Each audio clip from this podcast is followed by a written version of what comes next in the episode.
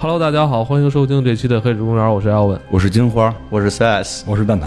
今天咱们来聊聊《异形》啊，《异形》是个大片儿，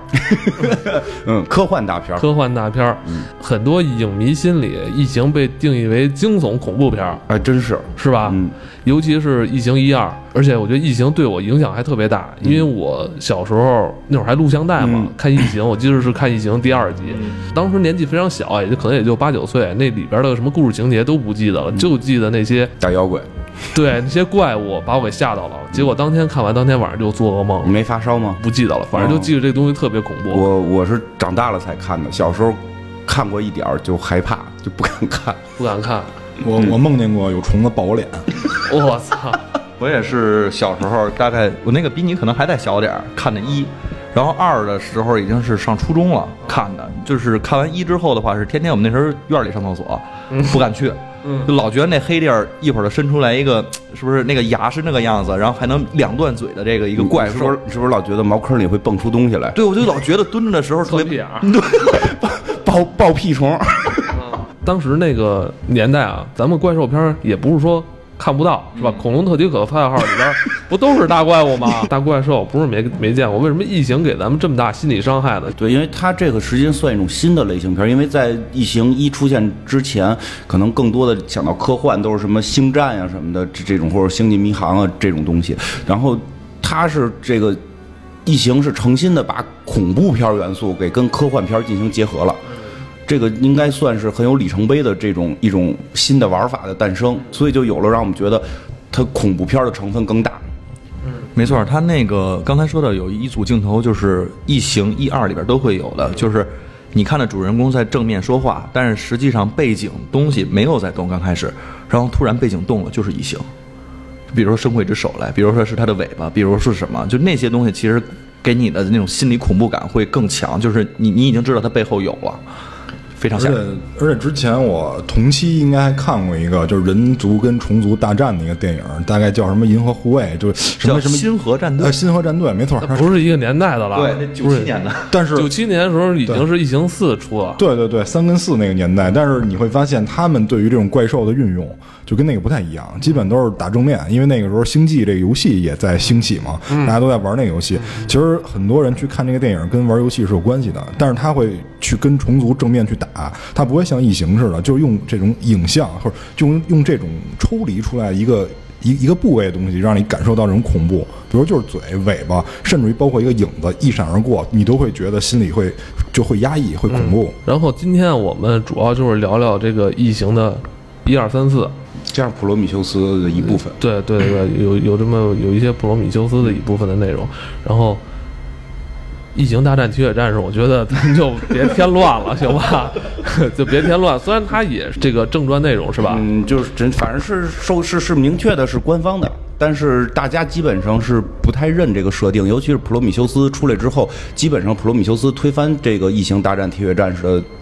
这个设定，这剧情基本都不认。嗯，这是不是有点像你之前咱们跟大家聊的那个《龙珠》啊，是不是？，对，有有一点儿像，因为比如龙珠就是鸟山明后来授权了美国去做嘛，嗯嗯嗯然后美国做的 GT，但实际上鸟山明觉得不爽，回来现在重新做做这个龙珠超嘛。我我我不在这里边直接说那些都是假的，但是我不承认你的那个设定，我按新设定做，基本上是这个样儿。因为这个呃，好像我看大概说法是说。异形大战铁血战士，这我还真没看啊。当然，说说法是是在地球的战斗，嗯，是的，而且它发生的年代就是现在这个时代，所以它那个我们就当成一个同人设定来看。对，因为因为说这样的话，你会觉得之前的一二三四都是大傻子了，就因为一二三四一直在想法儿，一堆英雄们或者说一些人就是就是竭尽全力阻止异形进入地球，结 结果发现地球上全是异形，这很搞笑嘛。所以包括因为。他他往后的设定其实也没有没有铺他，因为我觉得当时他就想想玩那种大宇宙联合的感觉，是是是但是感觉异形这种片子不太适合这么做。影迷的这个群体里边也是比较分裂的。像我呢，就是就是异形一二的这种死忠，嗯到了三之后，我就觉得。有点儿不是异形的味道了，因为有点是跟异形正面刚了，你知道吗？就是甚至还屠杀异形，虐待我们这些异形 alien。尤其是在第三集跟第四集，所以我就看的特别不舒服。对，就是《异形三》里边已经就是明确的把这个异形当成一个商品了，然后就之前也是啊，但是这里边人家那个维兰德公司的人也来了，当成商品准备嗯去做后续的研究。四里边其实也是类似的这种桥段，因为已经开始研究了。就是这个时候，就我们感觉，就对异形来说的话，没有之前那种神一样存在的感觉。是怎么说？说白了，它核心已经不在异形这块了，它核心是在讲人了。我还我还比较喜欢，你比较喜欢，你你比较喜欢这种正面刚的，嗯，是不是因为三的那个就是悬疑成分会更重。它里边还有一个设定，它这帮人其实是没有枪的。嗯，对，对他们只有一个喷火器嘛。就是对于那个设定，那对于那个拍摄手段，我比较喜欢看三，因为它是有，就是那个女的到底肚子里有没有异形，从一开始就是一个谜题扔出来嘛。哦，就是就是它拍摄手段，我还比较喜欢。我唯独喜欢三的地方是在于前边大概三四分钟，就是他那个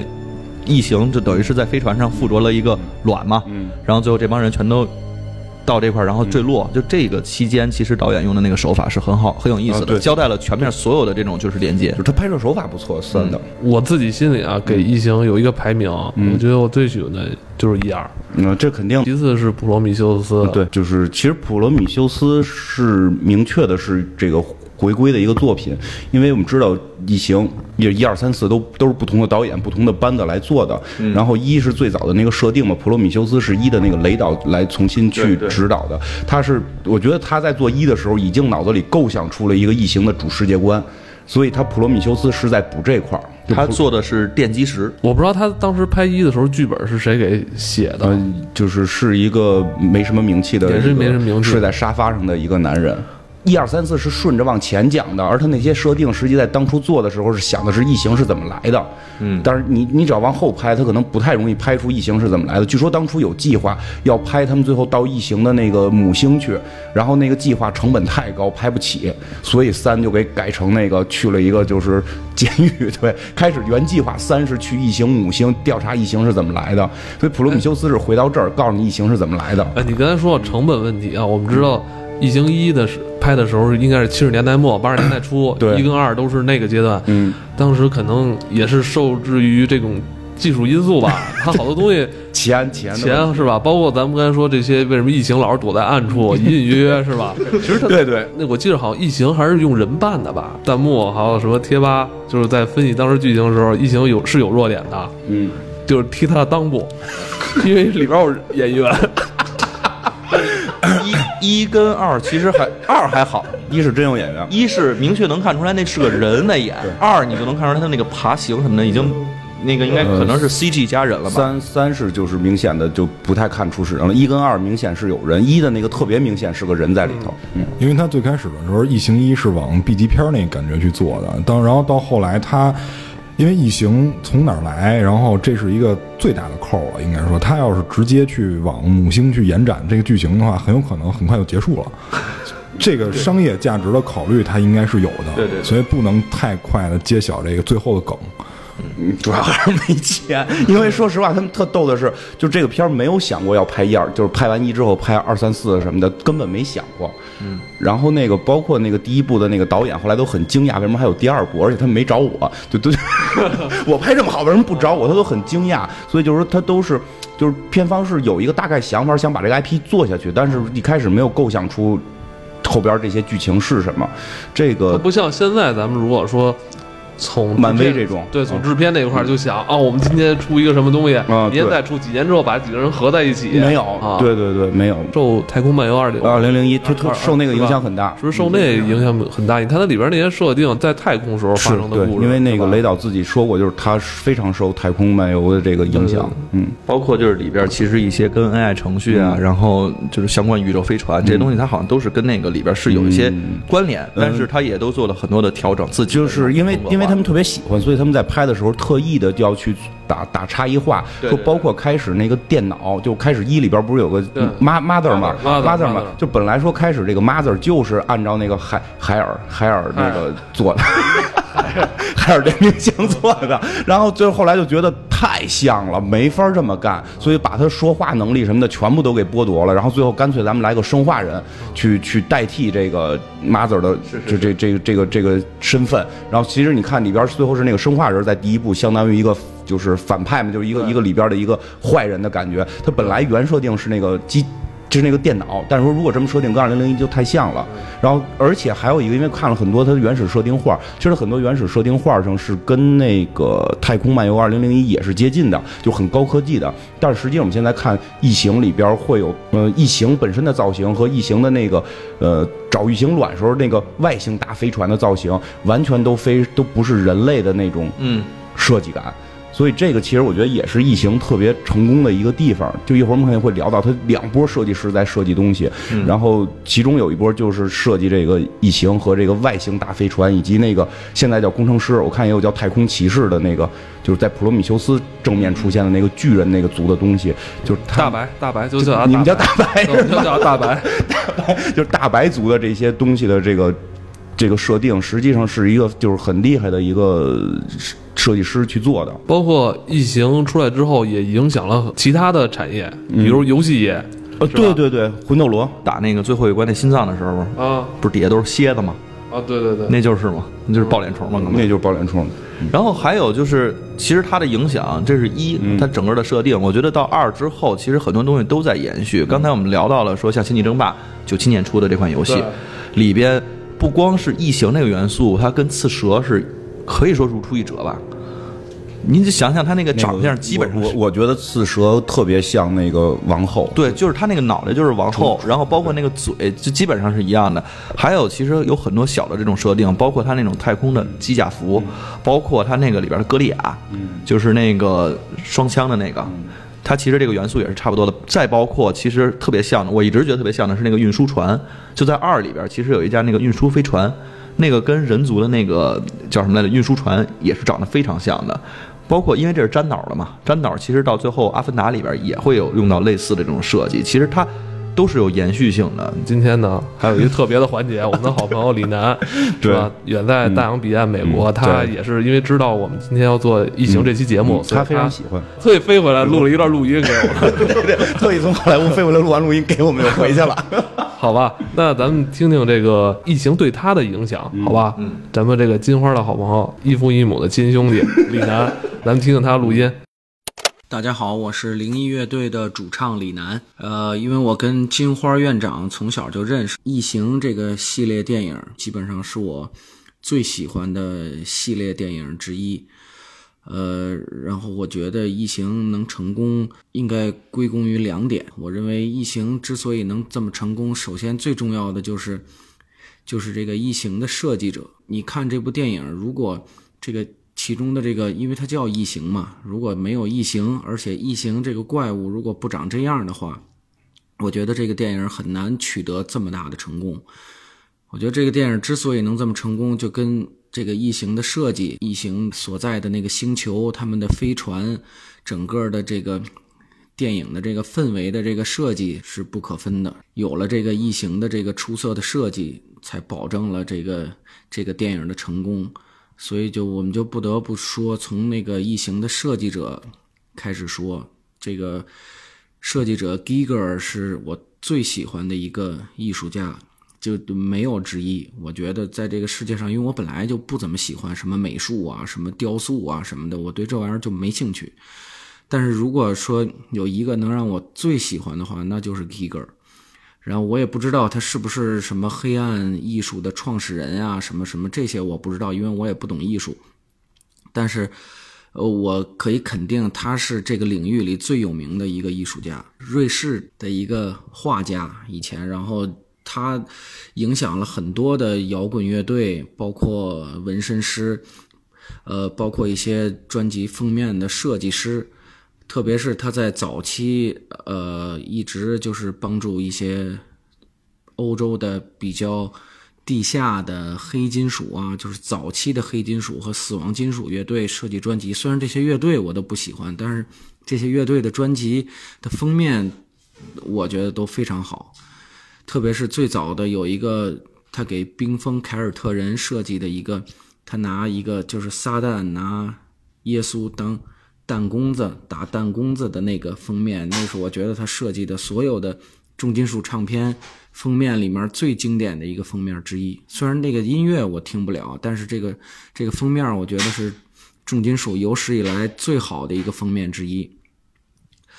还有就是就是就是他给我最喜欢的一个乐队，就是 Cohen 乐队的主唱设计了一个麦克风架子，这个可能好多人都知道，有点像后来的 Giger 设计的另一部电影叫《异种》的那个里面的那个造型，按照那个造型设计的一个麦克风架子，这也是他比较有名的跟摇滚乐队合作的一个作品。当然，他还和好多的摇滚乐队合作过。作为一个摇滚乐队和 Giger 合作是一个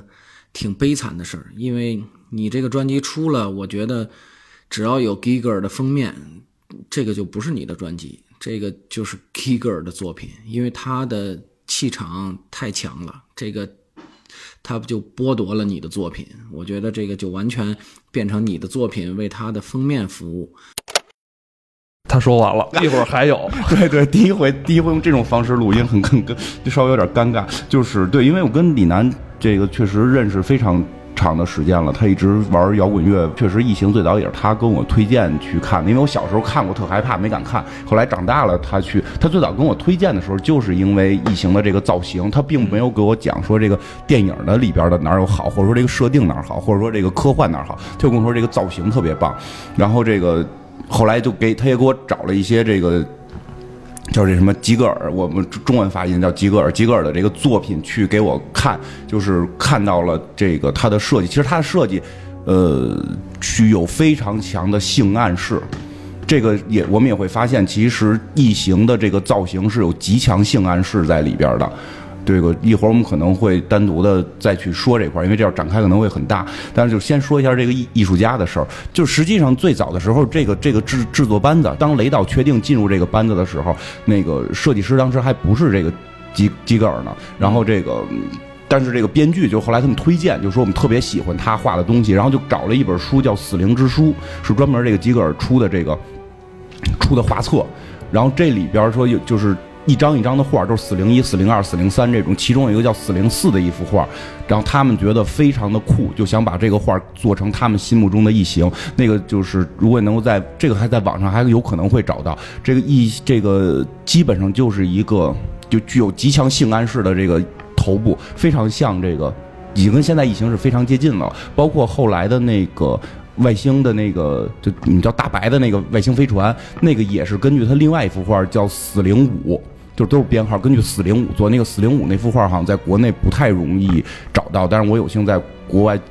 的，就是见见过它，那个非常强的性暗示，就是巨大的这个一些东西，反正在在那块出现。嗯，你刚才说那个性暗示，我可不可以理解为是一种生殖崇拜？对他就是激发人原始的东西，吉格尔就很很酷，就是开始他没想加入到，就是说这画我给你没问题，我给你设定，我在我们家给你画，画完纸给你就完了，无无就是不要让我去那个你你们那块跟你们忙活这电影忒累。不是你说这话意思是不是也是李楠的想法？我给你们发个录音就完了，我不想跟你们掺和。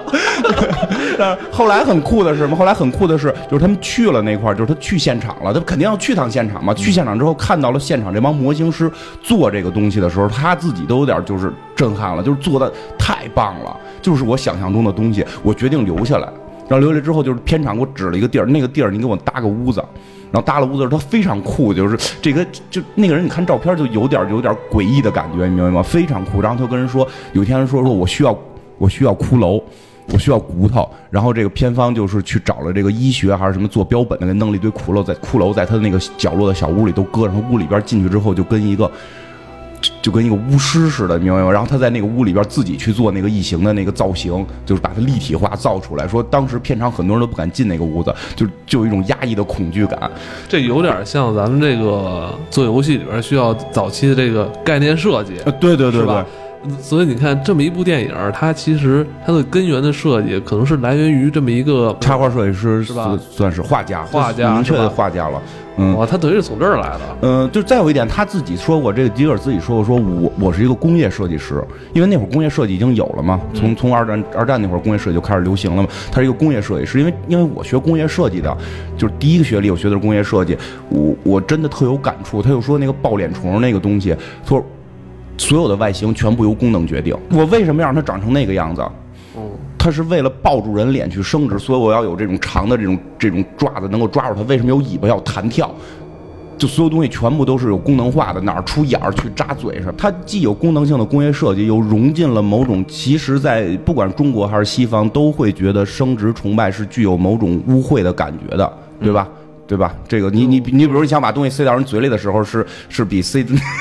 更难的一步嘛，对吧？很难，非常尴尬啊。在聊这个事儿的时候，说最开始那个异形卵，那个异形那个蛋是他做的，他做的就是一个女性生殖器。后来后来偏方看了之后那，也是对蛋上面不是有个开口吗？是个女性生殖器现在现在是四开口，啊，因为偏方偏对我觉得四开对偏方看了之后，偏方说这个是可能电影审核审不过，咱们给划成两个生殖器拼一起，所以是一个四开口，就就是。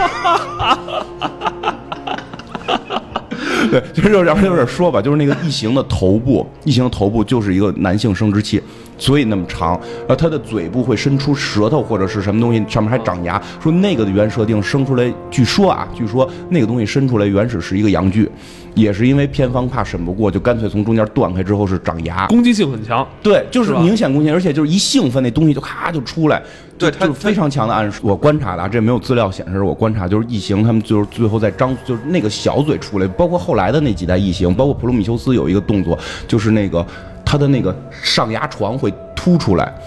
你会感觉。就是那个嘴唇会收回去，上牙床会凸出来。其实这跟男性的那个勃起之后的那个有些皮皮会回去的那个状态真的是一样的，他完全用了大量的就是非常赤裸裸的这个，都我觉得不叫性暗示，都是性明示的东西在里边。用一个非常有网感的话来说，就是现在老司机要开车了啊，啊要开车了，这个开开的都开的都是就开开了一堆车，我觉得都是，包括他的，你会发现那个异形不停的要往下流水儿，嗯，就他的嘴伸出来就不停的流水。而且是黏糊糊的粘液。对，其实这些全部都是性明示，我觉得不叫性暗示，就是用性明示让人有这种攻击性跟恐惧感，这是在在这里边的。但是再说一个，就是异形。我开始一直以为这个基格尔设定了整个异形的所有的美术方面的东西，后来我会发现不是，他只设定了异形和大白，就是以及大白的飞船，剩下的东大白也是后来他有参与是吗？就是厉害就厉害在第一部的时候，大白就已经设定完了，后来基格尔就不怎么参加。七十年代末的时候，大白这个就已经有了已。经有了，就是我们会看到，就是最开始人类去到一个那个地方，发现那个卵的地方会有那个大白的，就是一个过过场会能看到它有一个巨型的巨人，石化的巨人。哎那个就是驾驶舱嘛，那那个不就是太空骑士吗？对啊那就是大白为为破胸，对对，那个就是那个就是大白嘛。大白啊穿上衣服还不认识了。对，穿上衣服后来后来普罗米修斯里边说了，那个他其实也是穿着那个等于盔甲盔甲，他就盔甲长得像那个骨架的，其实就是那个基格尔基格尔设定的基本上是异形跟大白那那飞船，因为大白飞船就是看起来跟人类飞船不一样。对，包括太空骑士，他坐在座上，但是举一个特别大的，不知道是望远镜还是大炮那个东西啊，说是好像是望远镜哦，，那不会也生殖崇拜吧？呃，那个是 那个是因为整个那个造型，就带着那个大炮造型，就是来自他的那个叫死死灵死灵五死灵五死灵之舞那幅画，那幅画的那个生殖崇拜更严重，但是他。改了，那个改动比较大，基本上只保留了大白上半部分，就基本上只保来保留了大白上半部分，下半部分就是那个大白躺着嘛，他躺在一个仪器上嘛，就在原画那个仪器是两个跟异形似的东西，然后是以一个一个一个上一下的姿势在进行交配，而且那个交配的那个东西就人那么粗，就就就就就特别可怕的那么一个造型，而且那个他从嘴里还会吐出一个向上升起的小阳具，然后跟另外一个人跟另外底下的那个人会有这种，反正你就想象日本画那种 S M 画的最恶心的状态是什么样，那个就，但啊，这车开的，我操！然后然后这都飙起来了，这 车开的。然后他说的，他就是说 Giger 这个设计，呃，因为我看了另外一个画师也非常有名，好像叫那个叫这个叫什么诺比乌斯诺诺比乌斯。应该是个艺，呃，不是艺名，他是个法国设计师。一会儿也会我们讲到他，他也很有名。这个设计师最开始设计了大白的那个船，那就是方的，就是就是他那个那个做的，就感觉是方的，是是人类现代化的。然后后来那个基格尔设计的就是这种，他管他们这种设计叫呃叫这种有叫什么有机机械，有机机械。就是你感觉它是它是长出来的，你感觉所有东西是长出来是有机的，是活的，生命机械体也叫生命机械体，也有叫有机机械的，就就就它不是方的了，而是这种圆滚的，有有这种感觉是长出来的这种东西。我不知道你玩没玩过那个，就是《星际争霸二》里边，他们那个里边就是我们知道虫族，嗯，它就不是完全机械化的，全都是靠这虫子长的嘛。对对对对，那个的设计其实跟刚才你说的特别像，它里边所有的东西都是长出来的，对对对全都会有膜，但是能长能长成机器。呃对，能长成像机器一样有作用的这对对个东西。对对对，所以其实《星际争霸》就很明显的受这个这个影响。包括《星际争霸》当时那个神族，我觉得可能是暴雪没压住题。嗯嗯，我觉得他可能想把神族想往那大白大白那方向做，没压准，没压准。没没压准题。更像铁血战士。就如果从剧情来看，更像铁血战士，因为他是来灭种，然后虫族是来侵占人类，然后神族是来灭种。有可能。这个剧情是跟 AVP 是完全一样的。AVP 刚才说到那个诺比乌斯的那个人，其实那也是一个特别著名的，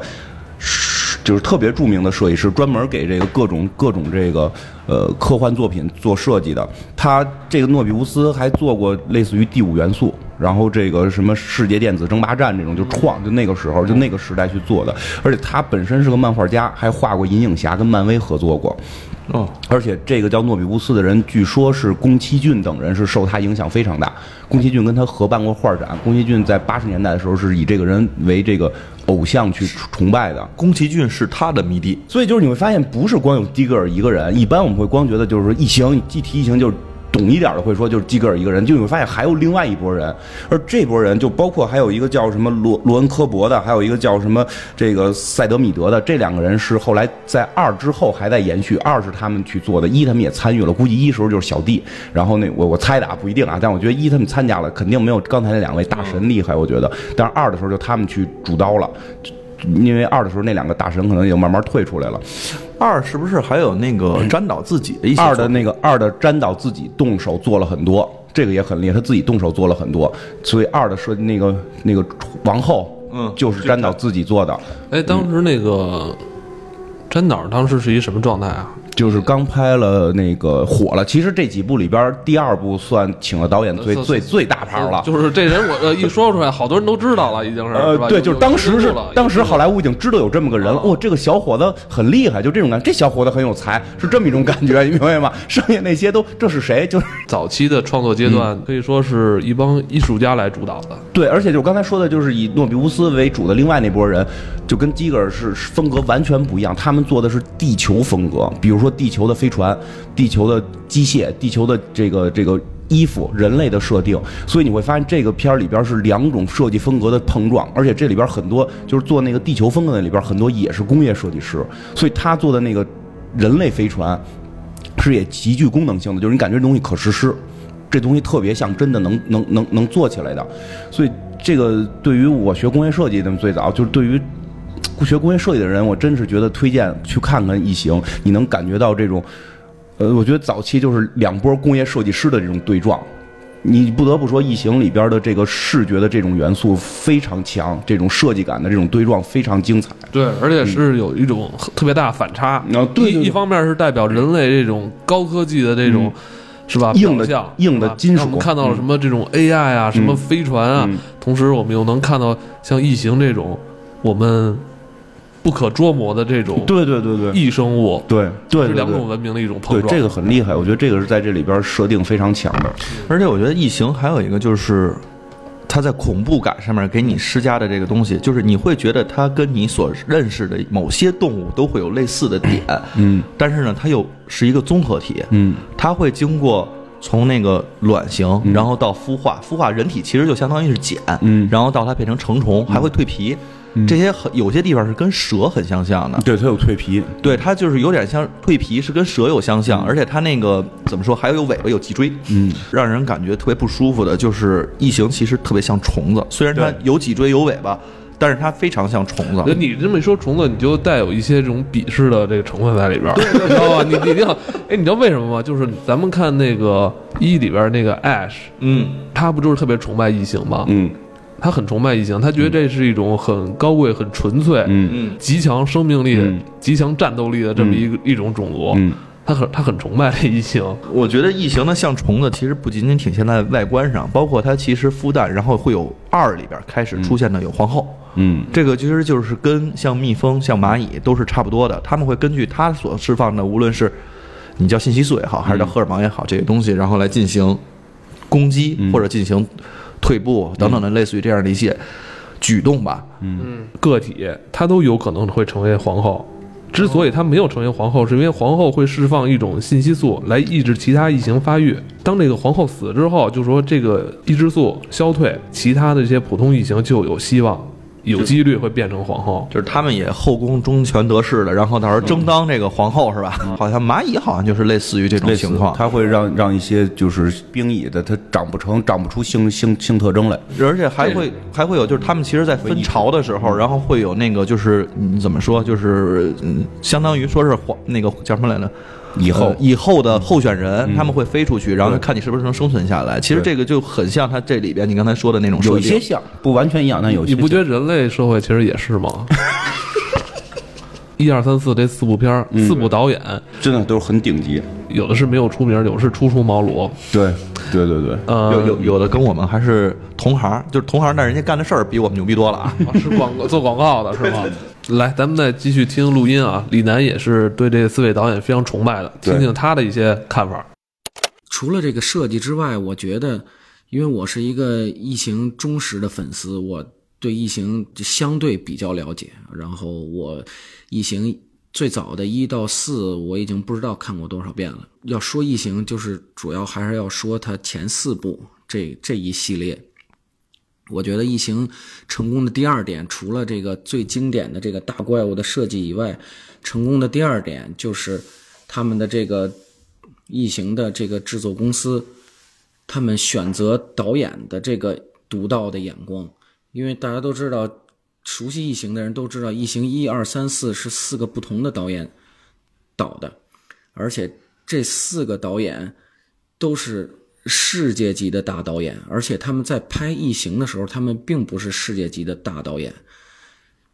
但是每一部异形，你都可以看出他们后来在后来他们的电影中的他们的运用的那些手法，你都可以在异形里找找到影子，然后都成为了这个这些导演的一个代表作。比如说第一集，第一集的导演是我非常喜欢的 Ridley Scott。Ridley Scott 的特点就是科幻片，然后加上就是纯粹的心理恐怖。然后《异形一》如果现在看的话，是一部成本很小的电影，但是它营造出来的那种太空的这这种恐怖片，特别是在我小时候看的时候，我是我是我是从来就没有想象过这个恐怖片可以搬到太空里，就是恐怖片可以可以和这个科幻片结合的这么好。呃，《异形二》就更不用说了，《异形二》的英文叫 Aliens，它其实不叫异形，它应该叫异形门。《异形二》的导演应该是现在世界上最大的导演，就詹姆斯卡梅隆。詹姆斯卡梅隆刚拍完《终结者》，然后接的《异异形二》。你从《异形二》就可以看到，因为詹姆斯卡梅隆应该是不善于拍恐怖片的，所以他完全没有按照 Ridley Scott 的这个路往下走，他没有拍成一部心理恐怖片。但是，呃，詹姆斯卡梅隆拿出了他最擅长的东西，这个《异形门》拍成了一部就是人和怪物的战争片，这是一部纯粹的科幻动作片。然后你可以在里面看到，就是所有的那些太空飞船啊，这个这个呃飞机呀、这个运输机呀、包括里面那些海军陆战队的设计，你可以看到后来就是詹姆斯卡梅隆所有的这些经典电影的影子，全在这里，全我觉得全都体现在这部电影里了。然后，而且特别是詹姆斯卡梅隆特别。特别有代表性的就是詹姆斯卡梅隆特别喜欢，就是作风非常硬朗的这种女演员，而且这个正好他把这个在《异形》里发挥到极致，特别是最后一场戏，我觉得喜欢《异形》的人应该都都都非常记忆深刻的，就是最后一场戏那个那个主演那个女的操纵着那个。大的那个起重机跟机器人似的那个起重机，那个设计就特别有詹姆斯卡梅隆的风格。然后和异形的皇后对打那那一场戏，我觉得是是完全体现出了詹姆斯卡梅隆的个人风格，而且他把这个《异形二》一下又一般这个续集一第一集很很成功的情况下，续集是很难成功的，但是这个续集不但成功了，而且又把异形带到了一个新的高度。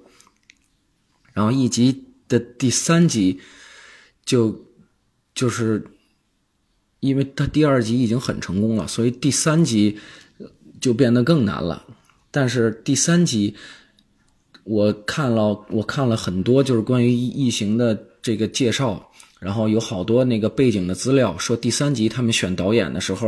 非常的困难，因为之前两个大导演都已经出名了，然后他们又没有那么大的预算去请一个非常大的导演，他们还是想发现新导演，然后他们。最终找到了大卫芬奇，而且好多人喜欢大卫芬奇的人都知道，这是大卫芬奇的第一部电影。然后你在这部电影里也可以完全看到大卫芬奇的这个审美取向。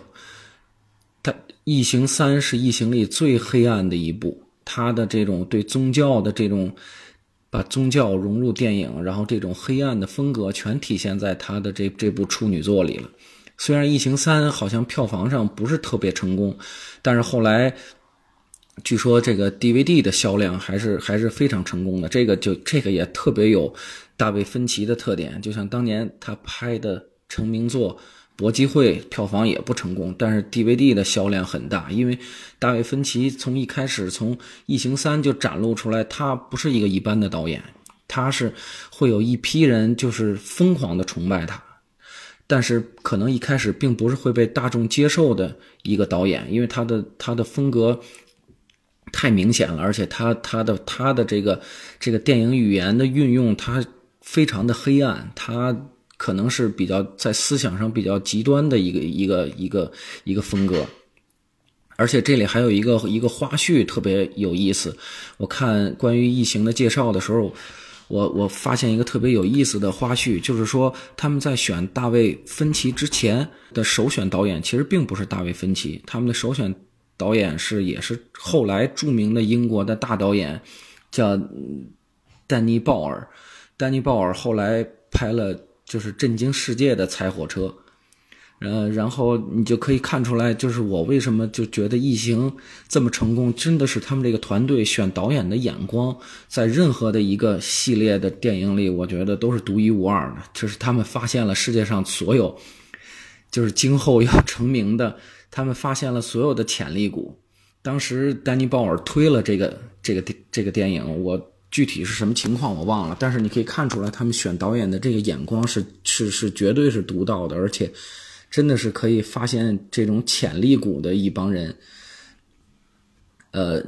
当时我我还觉得，如果是丹尼鲍尔真的是导演了的话，那不知道又会有一部什么风格的，是以猜火车风格的异形又会出现，因为异形三，嗯，它。基本上的故事梗概，他写的是一帮英国罪犯，所有的人都是带着浓重的英国口音，然后在在一个宇宙飞船里，在等于在一个在一个宇宙监狱里的故事。所以可能他们一开始比较中意一个英国导演，但是我觉得大卫大卫芬奇的这个，但是后来我又想，如果有了丹尼鲍尔，可能又要错过大卫芬奇的这部《异形》，然后再接下来就是《异形四》，好多就是比较忠实的《异形》的影迷都。比较倾向于觉得《异形四》稍微要差一些，但是我还我并不这么认为，《异形四》是可能是这四部曲之这里面投资最大的一个，而且《异形四》他们这个制作团队又继续了他们选导演的这个传奇，他们继续发现潜力股，他们在《异形四》里，他们他们没有选用美国的导演，他们他们选了一个法国的导演。这就是后来凭借《艾米丽》就是震惊世界的这个让皮埃尔·热内，当时他导演的《异形四》，这在当时也是一个特别大胆的一个一个举动，因为在当时我看介绍里说，很少有法国的导演，或者是几乎没有法国的导演去指导好莱坞的这种大制作的这种科幻的大片。因为你知道法国电影和美国电影和好莱坞电影，他们之间还是还是一种竞争的关系。我觉得他还是把一些法国人的这种这种黑色幽默融入到了《异形四》里，而且《异形四》很多的情节的设计，然后包括《异形四》就是在水下拍的那个水水下异形。那一场戏是《异形》里面的唯一一场水下异形的戏。那一场戏，你可以看出来，这个让皮尔·热内他的非常独特的这个他的这个电影的审美。当然，这在最后，在后来他的成名作《艾米丽》里面都发挥到极致。但是你再翻过头来看《异形四》的话，你觉得这这这部《异形》丝毫不逊色于前三部。这个是我觉得《异形》和其他的。系列电影的最大的区别就是，其他的系列电影它要不就是一个导演导演的，一旦换导演，肯定是大不如前。但是《异形》就完就完全摆脱了这个这种现象，《异形》不但换导演，而且每集都换导演，而且每集的导演在拍完《异形》以后，都有幸成为了世界级的大导演，而且好像是啊，据据据我的。知识的了解，我我我没有考证过，好像每一个导演最后都拿到了奥奥斯卡奖。Riley Scott 就就是《黑鹰降落》，呃，詹姆斯卡梅隆就就不用说了，什么可能是《泰坦尼克号》吧。然后大卫芬奇是《社交网络》，让皮埃尔·杰内是《天使艾米丽》系列电影的传奇。作为一个特别忠实的异形的粉丝，这个异形最让大家着迷的，除了就是 Giger。设计的这个怪物以外，大家每次要聚在一起，只要聊异形，大家都会聊到就这个非常重要的细节，就是异形的这个团队是怎么发现潜力股的。他们总能发现最有潜力的导演，而且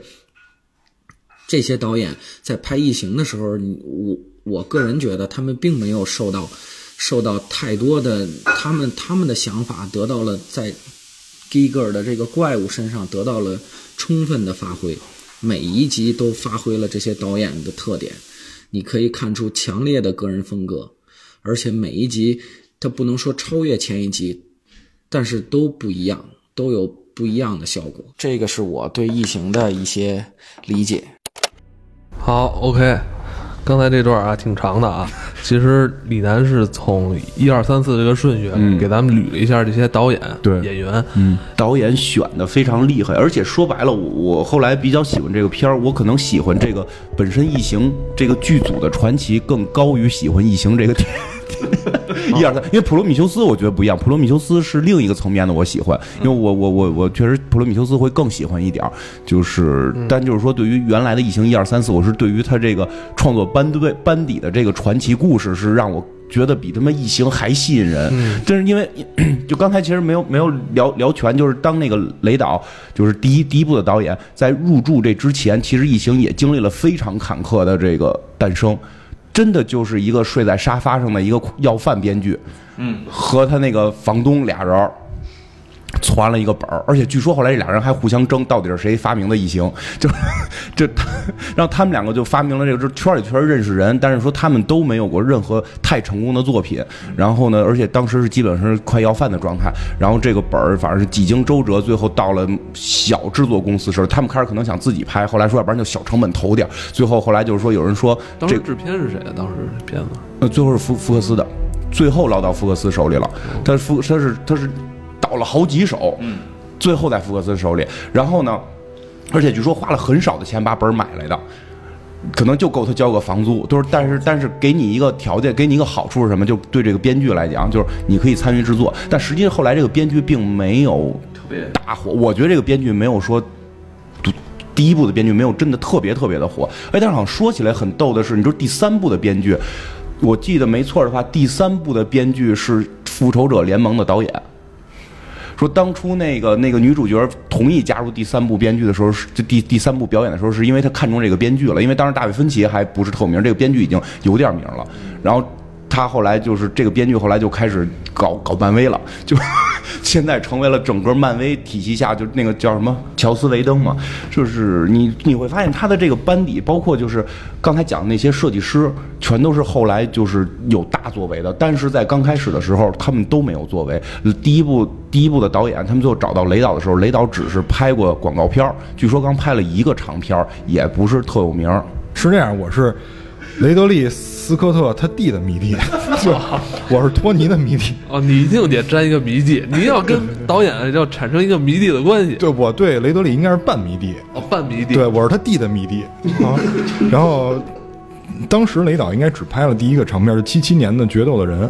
然后他之前是拍广告片出身的，他最开始做的是场景设计类的工作，所以他对于就是《异形》在这个，因为《异形》第一部获得了这个奥斯卡的特效奖，其实跟他本人的工作是密不可分的，就跟他本人工作密不可分。他之前一直在做这种设计类工作，然后最后因为他在 BBC 工作，最开始的时候，然后他觉得薪酬很少，他是英国人嘛，他觉得薪酬比较少。后来他跟他弟，然后还有另外两个人一块儿去做了广告公司 RSA 雷德利斯科特广告公司。后来，当时他在这个行业里面非常高产，大概一年拍的广告量是一百五十部，非常多了已经。一一年拍一百，就是两天一部广告片儿，很多了。哎，很多人每部他都自己亲自创作吧？他这个公司接的量是每年一百五十部，但是公司创始人只有四个，最开始的时候就他们四个哦啊。但是后来就慢慢人多了以后，这广告量也起来了。他确实不是每一个都参与制作，他们也外包。然后就是雷导在接这个《异形》的时候，因为是七九年嘛，等于刚拍完第一部片没有多久，然后被《异形》这个剧组看中，然后包括像刚才金花说的，他这个编剧其实《异形》一二三四加前传都是他做的编剧，他还参与了那个就是我们啊，不是吗？他只有第一部参与了，后头全是挂名。了。啊、然后就是就是你说实际参与只有第一部是吧？然后但是我我知道的就是他参加过那个八六版金刚的编剧，就是我们上对我们上回就是吐槽的那个，就是八六版金刚，那是他编剧的，这这个很像那个编剧编的，是吧？一会儿会讲的特太像那个编剧干的事儿了。这个就是俩金刚在这边睡觉，然后俩人在那边睡觉，是吧？对，是是有这种风格。然后之后觉得他人家那个后来没起来，可能是这个咱们社会形态没有往那个文化方向去转，你知道吗？咱转的是现在这个形态，所以呃他这套玩法可能就嗯 没玩起来。他也是跟暴雪一样，押宝没押准。啊，对，这次又重新指导这个《普罗米修斯》嘛，然后一跟二都是他来指导。呃，他一贯的风格就是我为什么说是他的半迷弟，因为雷导一贯的风格就是平，特别平。你会发现，就是我之前最迷他的一个电影是《天国王朝》，就我认为这是宗教题材里面最好的一部片子。然后最喜欢剧情是《美国黑帮》，然后我那会儿特别疯狂的迷恋《美国黑帮》，我我们家里有四部《美国黑帮》，就是第一次去淘盘的时候，我觉得这片儿实在是太好了，我就淘了一第五的。后来觉得这个雷导的这片儿。第五不太合适，完淘一第九的，完了后来又淘了一部一区第九的，然后最后我又买了一京九。我们耳熟能详那些作品啊，包括像《火星救援》，还有刚才提到那些作品，很少。我我在我个人来看，很少有高潮，就是基本上它叙事有点像半纪录片的那种叙事风格，但不是半纪录片，它只是取那种风格。因为同时他又是一个广告导演出身，但是我个人感觉啊，他的。广告片导演拍的电影应该最强的是张力还有节奏，但是他完全没有体现，可能跟他爱好摄影有关系，因为他最开始的时候是喜欢电影，就是拍摄这个工作，所以有很多都是他自己去整机，他自己去整一号机，然后有一个大柱去给他做二号机的这个拍摄，而且他应该是好像他是不用跟教师了，他自己可以搞定，就是完全他他这个机位他自己可以搞定，所以说他对于就是画面的掌掌控还是非常不错的。但是包括我们看那个《普罗米修斯》这个画面的美感都是非常不错的，但是剧情上就我就不太敢恭维，可能我本人比较爱看那种节奏感强的电影是普。罗米修斯，我插一句，我想诟病是在哪儿？演员不是以前西格尼韦佛的那那种劲儿了。嗯，为什么呀？就是应该你们说，你们是有的是异形的迷弟，有的特别喜欢生殖崇拜那种东西，有的是这个，有的是导演的迷弟，是吧？有的是什么迷弟？我其实是这个西格尼韦佛的迷弟。啊，这我小时候特别喜欢他，为什么？就是，呃，我以前没有见过这么生猛的人。咱们那会儿小时候看的一些国产片、抗日片是吧，都是像王成是那种英雄，金街口那些音像店里边，忘了哪家店了，就常年一进之后有一张大海报，就是异形二韦佛抱着小女孩，完了拿着大枪，跟蓝豹特别像。我操，我就觉得我操太牛逼了，这人。他那个就是整个的装束妆容，其实我觉得的的确确会有那个 Lambo 的那个影子在里面。他的那个五官就是有点偏男性硬硬比较硬。我操，我特别喜欢他。后来我就是在看什么其他什么。荧幕硬汉，我操，都觉得不够硬，就就没他，都没他硬，都没他硬。我操，能能怼异形的人是够硬。对于老的一二三四来讲，只有那个。这个女主角没换，剩下全在换，对对，剩下全在换，导演在换，编剧在换。而且当时那个年时代，应该也是美国那会儿闹那个女权运动的是吧？对对对，他们在七十年代末八十年代就是冲那会儿。这个女主角好像大概表达过，就是她之所以后来一直要演这个，就是因为女权，就就是是有是很受这个影响。异形也没换呀，异形也全程都在。异形没有，但是异形进化了，异形进化了，对，但不是一只。我觉得这个也挺逗的。其实异形一里边是。每个每代异形，它其实那个样儿也不太一样。这个导演其实，在自己设计上的时候，也都会有自己的一些对想法，都会加进去。比如说异形二，刚才我们聊到那个雷呃詹导自己设计了，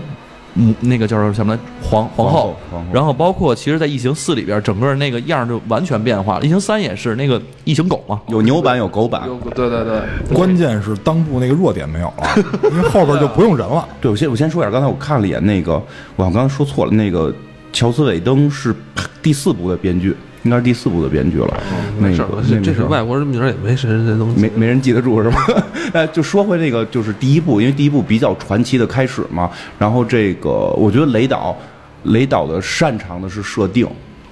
他这里边整个在剧情设定和人物设定上，每一个角色其实都会有自己特别明确的一个人物色彩。不不，我指的不是人物色彩设定，我指的是整个故事大设定。这个是雷导最擅最擅长的。包括后来的《银翼杀手》，他会，我要给你讲一个故事，但有有些人就会讲故事就发生在几个人身上，我把几个人设定完就完了。他会做整个世界观设定，这个是很厉害的。你包括带有《银翼杀手》，很明显，对，听说像《银翼杀手》里边有一个蛇。有个蛇，后来就特意还用就是那个买就是买卖那个蛇的时候，还会聊到这个是这个仿生蛇什么的，就是让你感觉世界上没有没有任何的动物都没有了。你说这个设定其实对于整个《银翼杀手》没关系。没有直没有直观关系，但是他就要把这些设定做起来，把所有东西都铺出来，这个是他最擅长的。其实，就是我觉得就是因为第一部是他干的这件事儿，所以让后边的二三四以至于普罗米修斯都有的拍，就是他开始设定。因为我们一般我我就去想象这件事儿，一般比如说让别人来拍个异形大妖怪。那你就拍个妖怪就完了，嗯，你拍个外星妖怪，就一堆人去外星就结束了，然后遇见你，你就设定一堆人在飞船上遇见了一个妖怪，然后跟妖怪搏斗就结束了，对吧？但是你会发现它里边设置了很多我们现在看起来就是我们当时看起来感觉没有必要存在的设定，但这些设定让整个故事丰满，以及后续有的聊。第一，公司，我觉得这个设定特别狠，它不是一个什么简单的，是是有一个公司去要求他们去抓这个，但是你想第一部没有公司绝对能拍。如果第一步不提公司的事儿，就是我们去了一个外星干了一个事儿，发现一个蛋可以，但是它里边后边设置出一个阴谋来，是有一个所谓的公司在这块儿诚心要去做这件事情。然后，对啊，维兰德公司的宣传口号嘛，就是 Building Better World。这这好像跟我们现在对啊，建造建设更美好的世界，这句话还影响了硅谷，我怎么听着有点害怕呢？对，所以你你看那个他在影射，他在那个年代就开始看到了科技可能会出现的问题的影射，他他在做这件事情。但是我们人类并没有去有所避讳哈，对，而反而还拿这个几十年前嘲讽他们的话来作为现在的 slogan 了，变成现在整个一个国家的这个科技界对对科技界 slogan 了。你看，就是公司的设定，然后。据说啊，据说原剧本那个编剧他本身写本子其实就是设定能力不强，但是他可能比较善于来那种花样，所以他最早这个剧情被看中的是破胸的这场戏。最早最早设定就看中了这场戏。福克斯刚才你说那小公司先看中的，其实只是那个那个破胸破胸而已，就是异形从肚子里出现的这些场景。然后呢，就是后来有电脑的这些设定，就这个本被改过很多遍。那个编剧我觉得很厉害的是，就是随便改，就是我的我的想法只要能够被后人知道就可以。所以我我很佩服这个人的这个人的这个兼容能力。他也是乙方出身嘛，乙方。有道理啊，我很喜欢他这点，所以他成就了这个，他没跟人家执拗嘛，对吧？所以成就了这个异形。所以这个电脑的设定，我们刚才也最早也提到过，由于二零零一的那个接近，就对，又设定出了生化人。你会发现，后来生化人每集都存在，以至于到最后到普罗米修斯，生化人成为一个最大的一个梗，最大的一个点。包括到后来考虑到人的诞生的时候，和生化人与人类的这种对比的时候，我一直现在在猜测，是不是最早他们做生化人的时候，雷导就已经想到了普罗米修斯的很多的这种隐喻。然后再有就是太空骑士，太空骑士也是个不需要存在的人物。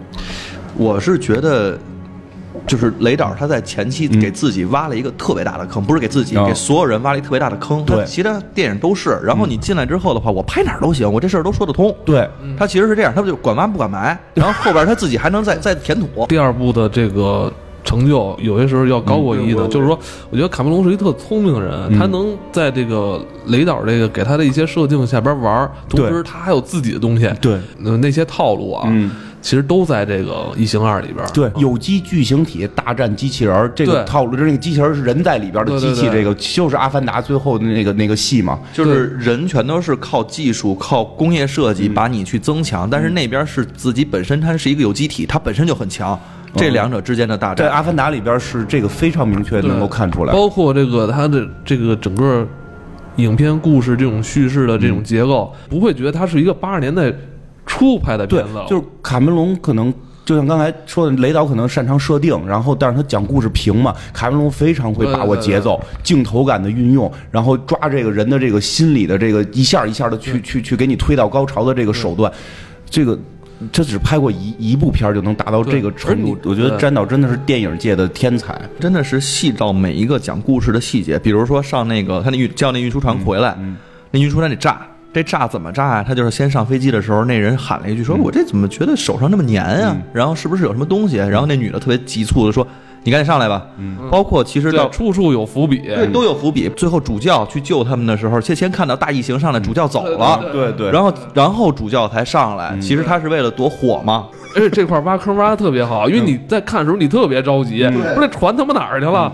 但是我觉得这这种就是他特别会玩的，会玩这个节奏但是我觉得吧，拍到第三部的时候，我觉得温奇就是有点被卡梅隆给带偏了。三里边讲的更多是人，对异形不太重要了。对，那个是分歧的手法，这很明确，就是对他达擅芬奇擅长干这件事儿。不管是七宗罪还是搏击会，最后玩的都是人心。怪物是都是隐藏在人的内心的，对对对，你说没？所以挺好看。但是你给他一个具象的怪物，他不太会玩了。所以你会发现他有好多那个异形主观视角拍摄，对对对，他就让人感觉异形是我，我是异形的这种感觉之。前好像前几部是没有特别，也有，但是就是很少。少没有他那个追他那个特别多，特别整个追逐全都是，然后你在后边其实能听见前面那个人说他在追我，他在追我，他就其实把那个人的恐慌是通过这样的视角给你带的。但，但我觉得他带的那个恐怖感，这是我觉得真的是有一在一跟二在，他的那个恐怖感不如一跟二他，我觉得三不叫恐怖片不叫恐怖片了。三真不是个恐怖片儿，它就像艾文说，他是个玩人心理的，他有点那种就是压抑的那种黑暗片儿。对，而且它这里边或多或少还都有一些这种宗教的这种对对对对对对对它里边好像有一个老黑是吧？他们要信仰一个东西，信仰一个东西而且那个星球设定也挺有意思的。那个星球设定是双外嘛？双双外双外是超雄嘛？不是？对啊，就是这人真的会有这种这种基因基因疾病，就是你有两个外，你会有极度的强奸欲，就这个是没办法的，就是控制不住。这就是基因犯罪了嘛？大多数还不能生育哈。啊，对，好像他那个就是生生育还有问题。你看他设定的这个星球就已经设定出有极极端极端的，就是说精神方层面问题，就是就是这个极端层面问题的这这堆人群了，跟他后边的七宗罪也好，跟他的搏击会也好，全部都是一脉相承的。但确实他有点不像一二的那种恐怖感，那种恐怖感绝对降低了，它是一种心理压抑的黑暗感。嗯，而且说实话，看那片儿的时候，我一直在觉得，操，这女的会不会被那堆男的强奸？对，这中间有过一个场景要要强奸她吗？没有啊他他先主动的让人家去睡了一下那睡睡个强奸不是不是中间有过一段要强奸她吗？一帮人给她摁在那儿要强奸她吗？就是特那个是他背着那个 Bishop 呃回来对对对那段背背那个那个人回去的时候，就是他其实你会发现恐惧感慢慢的不是来自于异形了，来自于的是一个女人在这种双外星球的这风险。他他确实是安慰说的，他是玩的已经是人了。嗯但是我还挺爱看，因为我可能但是我就是我不把它当成异形正片看的嗯。话，我就 OK 没问题，我觉得都挺好看的。但唯一有一点我特别不满的就是他最后把西格尼韦佛给弄死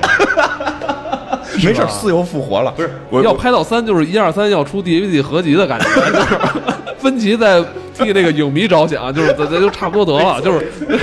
我我我我听我我听说的啊，我听说的是韦佛自己是他自己决定让这个人死掉，就因为他拍到三的时候，他是唯一贯穿下来，他已经是升职为就是什么联合制片什么的了，他认为这个人该死掉了。然后他觉得自己其实不需要再演了，就是也不也不想演了。还真不是，他不是说不需要演了，他认为这个人物的就是由一，因为因为詹姆斯卡梅隆干了一个也不能说操蛋吧，就是很神的事儿，就是他给他弄出女儿来了，啊，弄出个女儿然后死了。对吧？一上来就知道他女儿好多年前过世了，因为他在太空漂了好长时间。然后第第二部里边又给他找了个女儿，又又拿那个生化人当他爷们儿似的，就组成了一个三口之家。然后到第三部，咔上来都死了，因为据说据说拍第三部的时候就已经有人决定要把这个女主角废掉了，然后是以那个生化人和那个小女孩或者以什么去作为主角，或者单起再起主角去拍这个片子。然后这个但是但是那个什么，但是福克斯那边很很有经济头脑，就就是说。你你们疯了吧？这个这个异形，你们以为主角是异形吗？主角明明是这女主角嘛。对、就这剧本当时出完之后，就制片那边都就都能过吗？对呀、就所以最后没过呀。就是说还必须这个女主角必须是她，必须是演她才是异形，就她才是真正代表异形的人。然后，所以拍的这个，但是就是韦佛会自己觉得，操，这女的命太苦了。不是，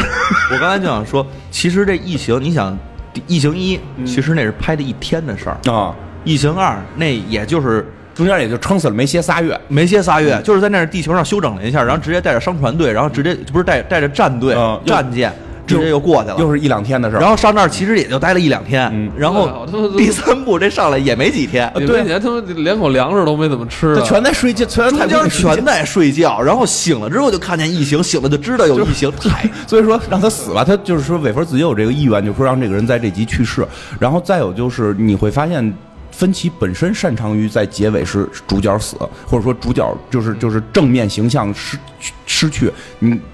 那个七宗罪是对吧？其实像那个搏击会的结尾，虽然大家一直在讨论到底是哪个人格战胜，大部分人还是认为布拉德皮特那个人格战胜了，然后大破坏行动成功了，就是对对，他是一个就是叫反派成功的这么一个感觉嘛。所以他第三部里边，由于这两点，所以我觉得做的都都有一点，就是让这个女主角必须要挂掉的这么一个戏。而且他好像这里边就是第三部里边好多这种大无畏牺牲的这种感觉，都、嗯都都，他那个包括那黑人都是嘛，嗯就是让西格尼韦佛要活着，然后他在底下来交铅水吧，然后全都灌下来了。我他妈看这我特生气，我说你们算什么东西啊？你们你虐待我们伟大的异形大大，对不对？您又浇铅水吧，然后又拿凉水浇浇，叭一下，我操！我真是我真我真的特别不舒服，这就是 你都太带入在太虐了异形里太虐了。不过说这儿的时候，我觉得那个疫情的还是又说回那个疫情那个设计，我觉得真的很酷，就是包括他其实大卫芬奇这点掌握的非常好，他就是运用。我没有枪，然后他又又受能受高温、能受火、能受高压的一个情况下，我怎么杀了他？嗯想出来这么一个办法把他杀掉。我他妈这就是虐杀嘛！操，这就是虐杀不。过我是觉得第四部跟前几部差的就风格上会有一点偏差。各种就是火爆场面出现了，我觉得最逗的是第四部居然有喜剧元素，不每好多地儿都有喜剧元素。还有那个将军，将军，将军弄表演的就很喜剧。其实包括那个瘸子，就那个没有腿那那个人在《天使艾米丽》里出现过，那个是在《天使艾米丽》里边演什么？他们那个那个一个失恋的男人，我我记得是，他也特别贫，他还是让人背着他，因为他瘸嘛，背着他游泳，他还说你别仰泳，加居然加入了幽默感，这个是之前异形没有。法国导演吗，法国导演嘛，而且就后来包括异形那个跟那个韦弗那个，我就有点浪漫了，对吧对不？是俩人抱着就。抱着，然后最后叫妈妈，我天哪！对，我觉得我昨儿我看那集也看得特别难受，用的是他那集的那集确实有点异样感。他那个眼眶因为很高，所以其实那个时候是一个囧字的脸。妈妈再爱我一次。片子质量还是不错的，但但确实是感觉跟异形前几部就跑的还是跑的有点有点跑就大商业片的走向。但我觉得很好的是说，《异形》，你看刚才我们说他其实成就了四个导演，嗯就是虽然第二部不完全算成就吧，但是也奠定了一定基础。但除此之外，我们可以看到《异形》这样的一个东西，嗯，这样的一个元素，它被拍成了四种完全不同的风格，嗯不能说完全不同，但是多多少少都会有不同。对对，会会有不同。其实它但是它都会很好看，其实还对，其实说实话，第四部好有也有好的地方是它就是更人性了。因为是法国导演是拍《天使爱美丽》的，因为《天使爱美丽》其实你会看到小细节，然后那个就是小心人类的小心思，就是因为第三部是黑暗，就是人人类那个黑暗面的那个心态的一些展现，然后到了第四部就是那种小幽默、小心思、小暖，包括到最后了，就是你看最后发现的是两个女主角嘛，两个女主角一个是基因改造人，就是那个韦佛基因改造变超强了嘛，一个是生化人，就是就是法国人那种贾宝玉的心都出来了，就是万事万物皆有灵性，就是他们皆该得到爱，就都是浪漫的，就都是爱。还有异形，不对，异形也可以得到爱，异形也需要妈妈，就做了算了，就真的这是法国人才能干出这种事儿来，我觉得。咱们第四集里边出那个就是人跟白异形。白白异形，我觉得他应该是最强的吧？不是我觉得他很战斗力，他战斗力很强他啊，一一巴掌给那个把给下巴给抽掉了，对啊，给不是那个王后给抽了嘛。不是那个，我觉得那也是王后没有准备，就未必他是最强的，她可能真的是没有准备。我生一孩子能给我自己宰了，呃，对，刚生完孩子可能还还那个疼呢。咱说咱说远了啊，就是为什么我看《普罗米修斯》的时候，我特别能接受他回到你会觉得这里边人都不是主角，你说那里边谁是主角？嗯，顶多就生化人对生生化，你像那个肖博士。那些人纯人类都不是主角。那些都不是主角，而且你觉得那那些人就明显的是在衬托，或者说是在为个主线服务，为了大白，为了异形去服务。对对对，为了大白为异形，为了生化人，这异形这片子好看是好看在哪儿？就是说他不出来，他可能也就出来几几面儿，但是你会觉得他是主角。对对对，你像一的时候，基本上尤对尤其一的拍摄手段，在开始你是见不到异形的整体的。对，你看那个大白，而且他那个普罗米修斯还有一点，我觉得也特别吸引我，就是他其实把人类拍的非常渺小，嗯。就是我们人类其实就跟在片子里边是一样的，都跟过客似的，人家就是主线。朋友聊起来，就说到异形那，就是那个普罗米修斯那集，我我很喜欢普罗米修斯，呃，一个是拍摄拍摄的场景场景的那个风景，我觉得特美，对，好像是在 在冰岛。啊，，那风景太太美，就那个包括到后来外星那些场景，就哦都是。就那些风景会有一种什么感觉？就是把人类起源那个东西给带进去了，我不知道为什么。对他他他拿捏的很到位，就感觉那种地方和人类起源这这种画面和人类起源的主题特别能吻合，会让你有这种特别开阔的感觉。然后就是说起来，就是我们有时候会聊，就说他们那帮去的人都是二逼嘛，不管是博士还是那那堆什么人呀，是就所有的去的人类，你感觉全是二逼，但实际上他们就后来我们聊到，你要考虑一个问题，他们去干嘛了？就尤其是那个生化人给给给给那个人类下毒的时候，还问你是不是要为科学牺牲一切，对吧？就是我我愿意牺牲一切，才给他开始下那个黑水嘛。然后你会发现一件事，人类这么多年或许干的就是这件事。我们去玩原子弹的时候，我们去研究原子的时候，你们不就如同疯了一样再去再去弄那个黑水，再去捅异形弹？对吧？我们可能就诟病，我操，那都他妈有一异形一个鸡鸡似的东西出来了，你还上去摸人家？原子弹在那儿，就是原子能在这儿的时候，你们是不是摸了？摸完之后，你们说啊，我后悔了，我们造了原子弹。但人类科技一直在干这种事儿，它，我觉得这个它是有一种抽离出来的具象化，把这个人类去对科技的这种玩命的这种疯狂的这种探索，去具象到了你去摸异形。那不，那现在人网上的很多人嗯不这么看，他觉得他要去，他会比这戏里的人更聪明，呃，他基本去不了。去不了那种人他也去不了，去不了，各种挑毛病。嗯啊，说他们怎么不带枪啊？怎么连坦克也怎怎么也不出来啊？是吧？什么去那个这么一个星球，怎么不带着几百架这个这个 什么核武器战车是吧什？么的跟跟玩星际似的，你得先从基地先把这些东西造出来，哇唧再过去。存存两百人口的东西，然后一波推过去。哎，对，这是他们的想法，他们觉得这这片子不对。那我不知道他们高数过没过，嗯高数没过肯定去不了外星，你对吧？就是确，我觉得他那个就是有些设定在里边是有强烈隐喻的，很很明显的这种隐喻。包括我觉得普罗米修斯，我挺喜欢的，是因为什么呀？就确实接一了，很多你是喜欢大白那身材吗？不是不要不要弄出肌肉来健硕啊，就我觉得普罗米，因为因为我真的看那个，我我看那个介绍。异形一让我还特震撼的一个地儿是什么？就是他们在做那个大白那个所谓的太空骑士的时候，就是已经设定好了那个望远镜是什么样的，而且那个我我看的那个片场的画，那个望远镜就是对着那个大白脸的那个位置是有洞的，是因为他们已经设定好了，这是一个能看到远方的，是一个飞船似的这么一个东西，而那个洞实际上在拍片的时候你是看不到的。我觉得他们这种敬业精神特佩服，就我要做这个场景，我要把场景做细，为什么大白要躺在这上边？这到底是个什么仪器？如果它是个望远镜，或者说是个什么东西，它应该有眼儿能看，就这些东西都做到了。所以我一直在怀疑，做一的时候这个大设定，雷导已经做好了。其实是三百六十度一完整的模型，其实都是有的，是吧？对这个设计是有的。对，那可能是不是咱们再过个二十年，再看这种异形这片的时候，咱们是不是就是家里边真的有这种设备了，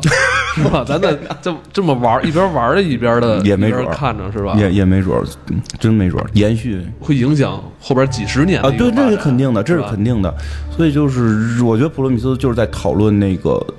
生命起源的这个问题嘛，这很明确，就是在讨论那个。当然，它到底是什么，我觉得在普罗米修斯里没说清楚。虽然网上有各种猜测，我就觉得。不解读了，等待着这个新片到底去讲是什么样。但是里边也很明显的有隐喻出来，就是人类应该是大白造的，然后那个生化人是人类造，包括生化人这个设定，我觉得特别厉害，这也是一里边就设定好的。他肚子里边不是机器，他肚子里边是汤水啊，是这个，他不是一个机器人，他是一个仿生人，是一个生化人。他是人造人二十号，十九号、二十号，就设定很像嘛。就是它里边并不是机器人，它并不像 T 八百是机器对，它是完全在仿造生物去做有机人类。这个设定，我我真的挺佩服雷导，就在这儿，在七九年去做这个设定，普罗米修斯全部都用上了。就是如果你那是一个机器人，你那种感觉绝对没里边是这种生化感的有机人的。给你的直观感，因为你会觉得那是机器人，我们是有机的。你现在造的也是有机人，大白也是有机人，人类是不是大白造的有机人？然后对，就嗯，这这个才是关键对，你看生化人开膛破肚，你也会觉得特别恶心。啊！对，就是这种恶心，跟那比如说机器人截成一半，里边全是电路什么的，不一样那，那种直观感受不一样的。，对，怎么才能把这个人变成了一个神？其实它就是一个创造生命的过程。假如你创造了生命的话，其实你已经有具有神的那种特质。那人是不是就成为神了？有可能啊，就是哦，那谁我们的神是不是就创造了我们？他们是什么样的？当然你要大白这帮那？大白是谁造的？对，就再往上追就。是，所以这电影能他妈拍五十年，我觉得，你你知道吗？就是你倒不到头。就先找着大白，找着大白之后，然后再找谁造大白上。边有看电影，我也不是特别爱去探求这根儿的东西，嗯知道吧？就是我，因为我我也看很多就是异形影迷去分析普罗米修斯。前几年出的时候，我看大家有分析嘛，嗯，说什么大白造了人，嗯然后好像是要毁灭人呀。它不是还毁灭人的意义，好像是为了。呃，用这个异形这个黑黑水液体嗯去当成一个胚胎似的那然后让那个让黑水把人类都变成异形，成为他们的武器。也有不同的说法，还是得让导演对对对，我们不不猜，就是看，就因为他真没说，他在那个片里没说清楚，就是留下扣来让你往后看因。为你这坑留太多，你包括这个星球，这第呃《异形一》里边那星球是怎么回事儿？嗯是吧？二里边那些星球就还没接上啊这这这这这，对啊，我觉得对，嗯他就埋坑嘛，挖坑嘛，很能挖。现在终于至少开始埋了嘛。嗯，但我觉得那个雷老爷子这反正岁数也不小了嗯，，八十了，抓紧拍。就是雷导是三三十年代生人嘛，已经八十了，就是拍二的时候应该是八十，不知道还能有有没有接班人，因为他弟是他弟已经自杀了嘛，指指望他弟是不可能了，然后不知道有没有人能接上他班儿。我操，说完这沉重了，我呃，就就怕最后不知道，就怕不知道结果。对啊，但是这这不是这这片儿反正至少应该还有两部吧。之前是整个计划的时候是说要把这个前传拍成三部曲嘛，相当于也算是。嗯，现在我听到的消息更扯的是，也不能说扯啊，就是这大导演们现在玩法确实是很诡异了。说不是新出的这部不是接普罗米修斯，啊，是普罗米修斯跟这我听说的啊，这不一定是真的，因为没看片儿呢。说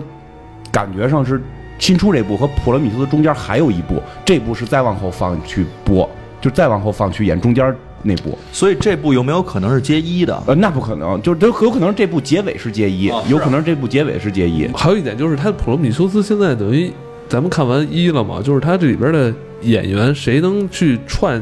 下边的这个三部曲？就法沙嘛，这定了，法沙定，反正不是只剩一脑袋了吗？就应该好像据说好像原型机什么的，因为他是个生化人嘛。他赛龙呢？赛龙是被没了。赛龙我记得赛龙没了吧？也不会给基因复活。不是那个那个法沙那个，就是应该是初代，它是整个初代的那个 A 一的那个型号嘛，嗯应该算是。然后它应该是也是算是批量生产的，而且它肯定是有原型机。嗯再有它那个其实把那个脑袋跟身子全都拿走了，估计能修。对啊，因为是说，因为现在明就是我们看到的主演是他嘛，因为他很重要，他把那个大白他们那个飞船的那个驾驶嗯驾驶的那方法都记住了，对，都学，会了嘛。所以它很重要。但是我觉得是不是还是应该把那个西格尼韦佛不演了是吧？你不是他不演，你让赛龙是吧？赛龙那会儿我你你不是我听出来了，你也喜欢大高个儿呗？你看赛龙去年那个《疯狂麦克斯》里边那个造型，就是学那《异形三》里边西格尼韦佛那个寸头对秃子嘛嗯他就是向那个星际韦佛在致敬嘛。女英雄，我觉得不太满意的是他为什么在那《普罗米修斯》里边，你就是希望他能打，对，我觉得他应该能打呀。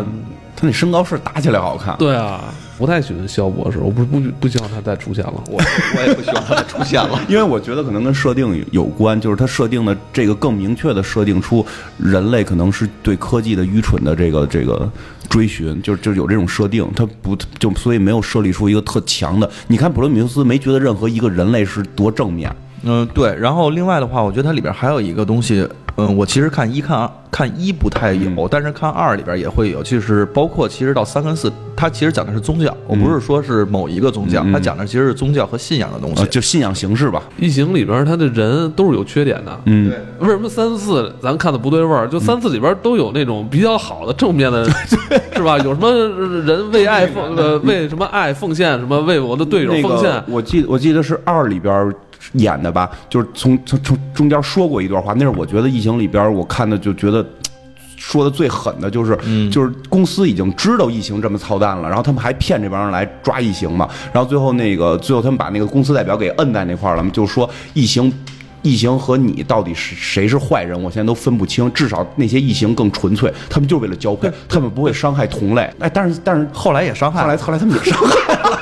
但是他们那个伤害是为了一个共同的利益体，就是我为了逃出去对。他们为了共同的利益体，异形才互相伤害。对他们仨，他们仨脆拳，然后谁输了之后，然后把那个给捅了。对 是有这么个情节，是有这么个情节。所以为什么那个一里边艾什不就特别崇拜异形吗？对觉得是一个特别纯粹的、特别高贵的这么一个。对他，他他感觉这东西比人好。对从某种角度说，它比人好，因为有公司这个设定在这儿，你会怀疑人是不是个好玩意儿。对，因为他对于他来说，这两种生命体外貌对他来讲没有什么影响。嗯，对他都是